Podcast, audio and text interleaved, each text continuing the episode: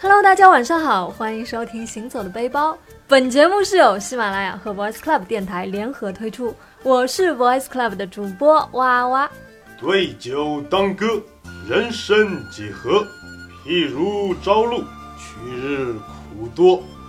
开当以慷，忧思难忘。何以解忧？唯有杜康。大家好，我是曹操。我是杜康。哎，曹兄今日何故兴致如此之高，吟起了诗？我曹某开心啊！哦，此话怎讲？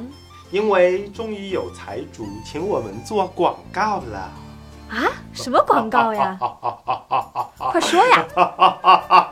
嗯嗯，这个他给了我们多少钱呢？啊，不是那个，哎，广告嘛，先卖个关子。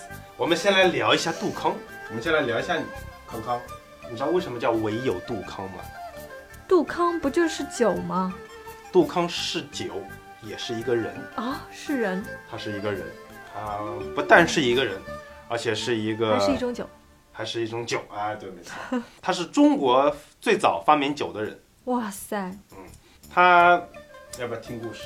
当然啦，欢迎来到酱酱讲故事小课堂。好，今天第一个故事有关于杜康。那杜康是谁呢？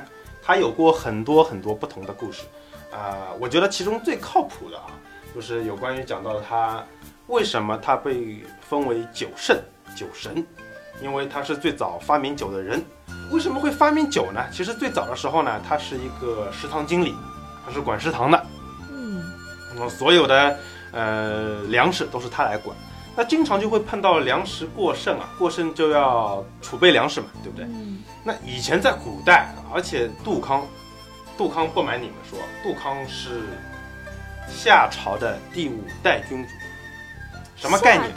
夏朝，中国的第一个朝代，也就是记得我我们讲的 G 二零杭州有讲到夏禹，嗯，对，大禹，他俩难道有关系？对，大禹是夏朝的第一代君王嘛，嗯。杜康，传说是他的玄孙。哇塞，玄孙哦！嗯，也就是孙子的孙子。好远的关系啊！儿子的儿子叫孙子，孙子的儿子叫曾孙，孙子的孙子叫玄孙。儿子的儿子叫孙子，孙子的孙子叫玄孙。不禁想起了这首儿歌啊！爸爸的爸爸。对，然后呢？所以可想而知，它那个它出现的年代就很早嘛。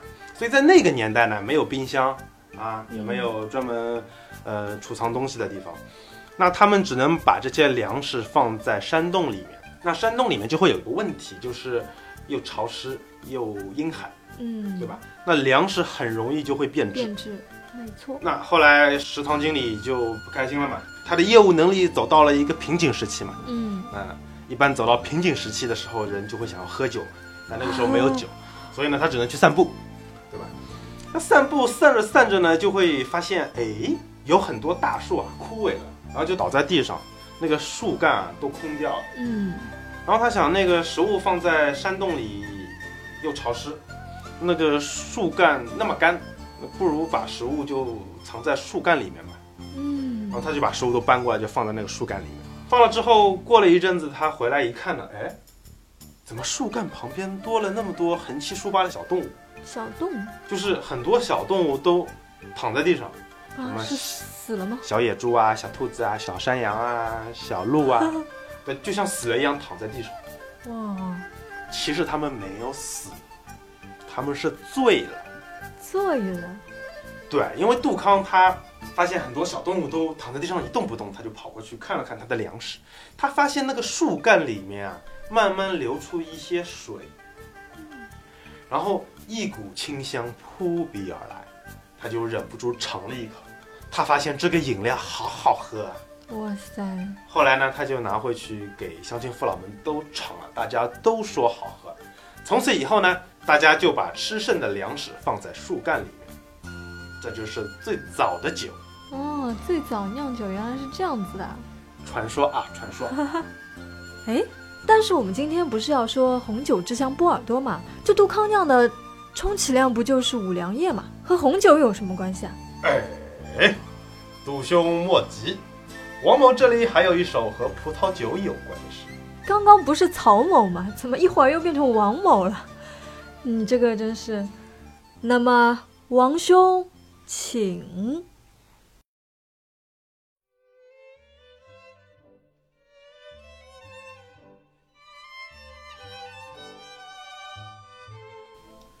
葡萄美酒夜光杯，欲饮琵琶马上催。醉卧沙场君莫笑，古来征战几人回？几呀么几人回？嗯，好诗，好诗。你这也太牵强了吧！别急，我这里有一个更牵强的给你念。来来来，你来念这个。这不是马爸爸天天给我发短信说天猫搞酒水节了，九月五号到九月九号又是打折又是送红包的，我还抽中一张一百块的红包呢。哦，真的吗？我也要去抽。好坚强啊！啊，所以呢，这个天猫在搞酒水节啊，很多酒鬼们真的可以去看一下，九月五号到九月九号，真的在送红包。好吧，那个你们知道这个马爸爸一言不合就送红包，但是广告归广告，我们今天还是要跟大家来说的，就是这个世界上最著名的红酒产地——法国的波尔多。是的，那说起波尔多，世界上有五大酒庄，你知道是哪五大？这个哦哦哦不知道了吧？我们今天就要为大家来揭晓五大酒庄。好了，酱酱小课堂又来了。今天的第二个故事就是法国的五大酒庄。事情是这样子的，就在一八五五年的时候，当时是拿破仑三世当政。那么这个国王呢，他就想借巴黎世界博览会啊，巴黎世博会，一八八五年吧，一八五五年人家就办世博会，嗯，那国王就想借世博会的这个机会呢，向全世界推广波尔多的葡萄酒，而且呢，想让全国的葡萄酒都来参展，他就请波尔多的一个葡萄酒商筹备一个展览会来介绍波尔多的葡萄酒，并对这些波尔多酒庄进行分级。那你要知道，这是一件很危险的事情，因为这无异于去捅一个马蜂窝。因为当时那些个酒庄啊，你个个都觉得自己很屌，自己都超屌的，你知道吗？我的酒就是最好的酒。所以那个酒商呢也很聪明，他就把这个事情呢推给了一个葡萄酒批发商的一个官方组织，他是官方的嘛。哦。他得罪人，没人敢惹他，人家是政府的，对吧？嗯。当时呢是五十八个酒庄，他们评了五个等级，其中呢是一个超一级，四个一级，十二个二级，十四个三级，十一个四级和十七个五级。那么超一级的酒庄就那么一个啊，超一级的就叫吕萨吕斯酒堡。那一级酒庄呢有四个，第一个大家都知道叫做拉菲，第二个是拉图，第三个是。马哥，第四个就是红颜绒。红颜绒可能很多人也听说过。那这五个酒庄呢，就是最早的五大名庄。现在我们所熟知的五大名庄也好，六大名庄，还有人说八大名庄，呃，会有些不一样。但是最早的呢，就是这五大。嗯，其实波尔多是出了名的葡萄酒地区嘛，这里盛产各种各样的红葡萄酒啊，白葡萄酒。那其实刚刚你说的吕萨吕斯酒堡啊，嗯，这个是比拉菲更出名的、品质更好的一个出产酒的一个酒庄。但是你平时听说过吕萨吕斯吗？还真的没有。对啊，一般都是什么来一瓶八二年的拉菲嘛，对，对吧？你知道这个为什么就是八二年的拉菲这么出名吗？是是八二年的那个年份特别好，雨量特别充足，所以种出来的葡萄特别好。没错，这是其中一个原因，还有一个原因当然就是被一些港剧啊就炒作出来的嘛。喝不完的八二年了。对，喝不完的八二年拉菲。那其实大家知道，葡萄酒合适的产地呢是生产好酒的第一要素，比如说土壤啊、水源啊、气候啊等等等等。那吕萨吕斯这个酒庄呢，它正好是这个面对大西洋，地理环境特别好。嗯，吕萨吕斯的葡萄酒庄呢，它盛产的是贵腐甜酒。嗯，热量很高。完全错误。这种酒呢，第一口醇厚而甜蜜，些许糖分挂杯，深厚绵长的酒香，让你一抬头就可以望见窗外无垠的葡萄园，顿时感觉我靠，那一刻真的是值了。喝了这一口，举头望葡萄，低头喝美酒。但是让人惊讶的是，这种闪烁着金色光芒、闻起来芳香扑鼻的葡萄酒，竟然是用腐烂发霉的葡萄制成的。好有画面感。其实它是一种霉菌啦，就是叫做贵腐霉。这种就是在吕萨吕斯的葡萄，它是都采用了用贵腐霉侵蚀过的葡萄来酿酒。这种菌呢是对人体无害的啦，但是就是说它会吸收葡萄的一个水分，然后把它的糖分凝聚在一起，让葡萄更甜美。你早说嘛！我今天早上刚刚扔掉一批烂掉的葡萄。其实说，据说啊，这这是怎么会发明的呢？我知道，我知道，肯定是以前呢，法国有一个人，他呢是种葡萄的。后来有一天，他发现葡萄都烂了，没办法，他只能放在枯干里面。后来呢，他就从枯干里流出来了。哎，有那么点类似。据说呢，是一八四七年的时候，吕萨吕斯男爵他打猎迟归，错过了葡萄的最佳采摘季节，结果发现葡萄已经霉变了。然后呢，这个庄主就抱着试试看的心理去酿酒，哎，居然发现这个酿出来的酒口感更加甜美。然后呢，他们就开始哎用这种方式去酿酒了。所以你看，不管是中国还是法国，这个东西不坏掉是造不出酒来的。对啊，就很有意思啊。然后在吕萨吕斯酒保收割的葡萄呢，一般都是用手工来完成的。就这个葡萄不仅仅是手工筛选，还要一颗一颗单独严选，以确保每一颗葡萄都是彻底成熟的，就彻底被那个菌给侵蚀过的。嗯，嗯，一颗葡萄藤上的葡萄呢，只能酿造出一杯葡萄酒。所以有的时候，如果吕萨吕斯的酒庄他们认为，哎，这个葡萄可能不合格，或者说酒的质量酿出来的酒的质量不合格，他们一整年都可能不会产出一瓶酒。所以宁缺毋滥，对，所以这也是很多，就像拉菲啊，还有刚刚你提到拉图啊，像他们的那些酒庄里面，他们都是这样子的，就是要确保它的品质，所以都是非常严格的挑选，所以这个价格是相当之昂贵，有多贵？一瓶的售价呢高达五万六千多美元，创下当时白葡萄酒售价的最高纪录，而它曾经的主人呢就是美国第三任总统杰佛逊。其实现在当今社会也有很多名人有投资红酒的经历，就比如说我们的黄教主小明同学，他呢靠着红酒投资赚了很多钱，你知道他戏拍的不怎么样嘛，所以只能靠投资红酒啊。这个啊，还有姚明，姚明也是一个非常喜欢红酒的人。那么说到这里呢，天猫酒水节这几天，什么姚明啊、吴秀波啊，还有柳岩啊。他们要在天猫直播上和大家聊一聊酒的故事。如果大家喜欢柳岩的话，哎，不是，我是说喜欢姚明、吴秀波还有柳岩的话呢，可以去关注一下。嗯，你为什么打断我？因为，我要插播一段广告嘛。我还没有讲完好吗？啊，那你先讲完，讲完我再插播一段广告。刚刚说到它的售价是五万六千多美元嘛，嗯这已经很贵了。嗯，但是它在十八年后，十八年后，那是几几年？刚刚那瓶是在一九八六年被拍卖出的，那十八年后就是一九八六年，一九八六年。一九八六年的五万多对美金，对那，相当于现在的，哦好多好多呢。好贵啊。嗯，十八年后，也就是二零零四年，嗯，在一个葡萄酒的拍卖会上，单瓶的1847年的吕萨吕斯酒保葡萄酒拍卖额高达了七万一千多美元。就是再一次刷新了白葡萄酒拍卖的记录。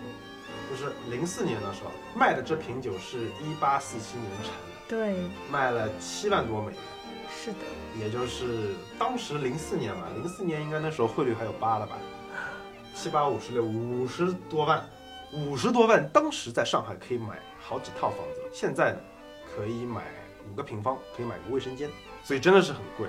对，但是没有关系，酒很贵吧？但是中国人有钱，马爸爸有钱。各位听众朋友们，二零一六年九月九号的时候，大家可以参加天猫酒水节，与明星干杯，一分钱买一年酒的活动。哎，真的吗？对，一分钱买一年的酒，这个我倒是要这个广告做了我自己也 心动了。也心动。你看我我 我在更新天猫，所以真的，一分钱可以喝一年的酒。嗯，嗯，赶紧录完节目，我们要去买酒了。我已经在买了。Oh my god！所以就是今天啊，九月九号啊，上天猫一分钱大家应该一，年的酒。大家听完我们的节目就赶紧可以去买了。先把节目听。嗯，好吧，那分享一句，就是目前吕萨吕斯酒保的一个管理者他说的一句话，我觉得还挺有意思的，嗯挺有道理的。我觉得嗯他叫做亚历山大·吕萨吕斯伯爵嗯，他常说，没有失去一切的勇气，将永远无法制胜。啊，很有哲理吧？对，就是你永远要抱着我可能会失去一切的勇气。对，嗯你才有可能做出一些就是不一样的事情嘛。让人匪夷所思的事情，就比如说，你花一分钱，我送你一年的酒，有病啊！对，匪夷所哎，思。这个广告好，好吧？那其实，呃，在波尔多你可以参观到各种各样的酒庄，嗯，其实这也是波尔多之旅的一个一大特色啦。他们说去波尔多就是参观酒庄、买酒、品酒，然后去夜店，因为都是跟酒有关。啊，嗯，但是呢，听众朋友们，现在不去波尔多也可以买到红酒了，上天猫酒水街，一分钱买一年的酒。好了好了，那我来给大家刚刚稍微介绍了一下我们的这个吕萨吕斯啊，它是特一级，对吗？超一级，超一级的一个酒庄。那其他酒庄其实呢，它的酿造方式呢可能是差不多的，然后有的是红葡萄酒，有的是白葡萄酒，大家根据自己的兴趣去选择这种参观什么样的酒庄。其实去参观不一样的酒庄也是一种不错的经历，因为嗯他们的建筑风格都不一样。啊，对，每一个酒庄它的样子都不一样，所以你可以多去看看，多去了解一下。不过呢，这个你要提前去预约，因为在那边预约酒庄的话，大多数都是私人的，然后一天的话只接一两个团体。那参观酒庄的时间一般都是一到两个小时。参观酒庄的项目呢，就会有参观葡萄园啊，然后酒窖啊。橡木桶陈酿间、发酵间，参观完毕之后呢，就可以尝到酒庄的葡萄酒了。说不定你就可以尝到一口八二年的拉菲，或者是呢，呃，我们吕萨吕斯的白葡萄酒黄金液体，黄金液体，嗯，发霉发馊的葡萄。对，还能学到一些品酒的知识。好的，那走访波尔多的最佳时间段呢，是有三月中旬和四月中旬，还有就是基数年的六月中旬到八月前。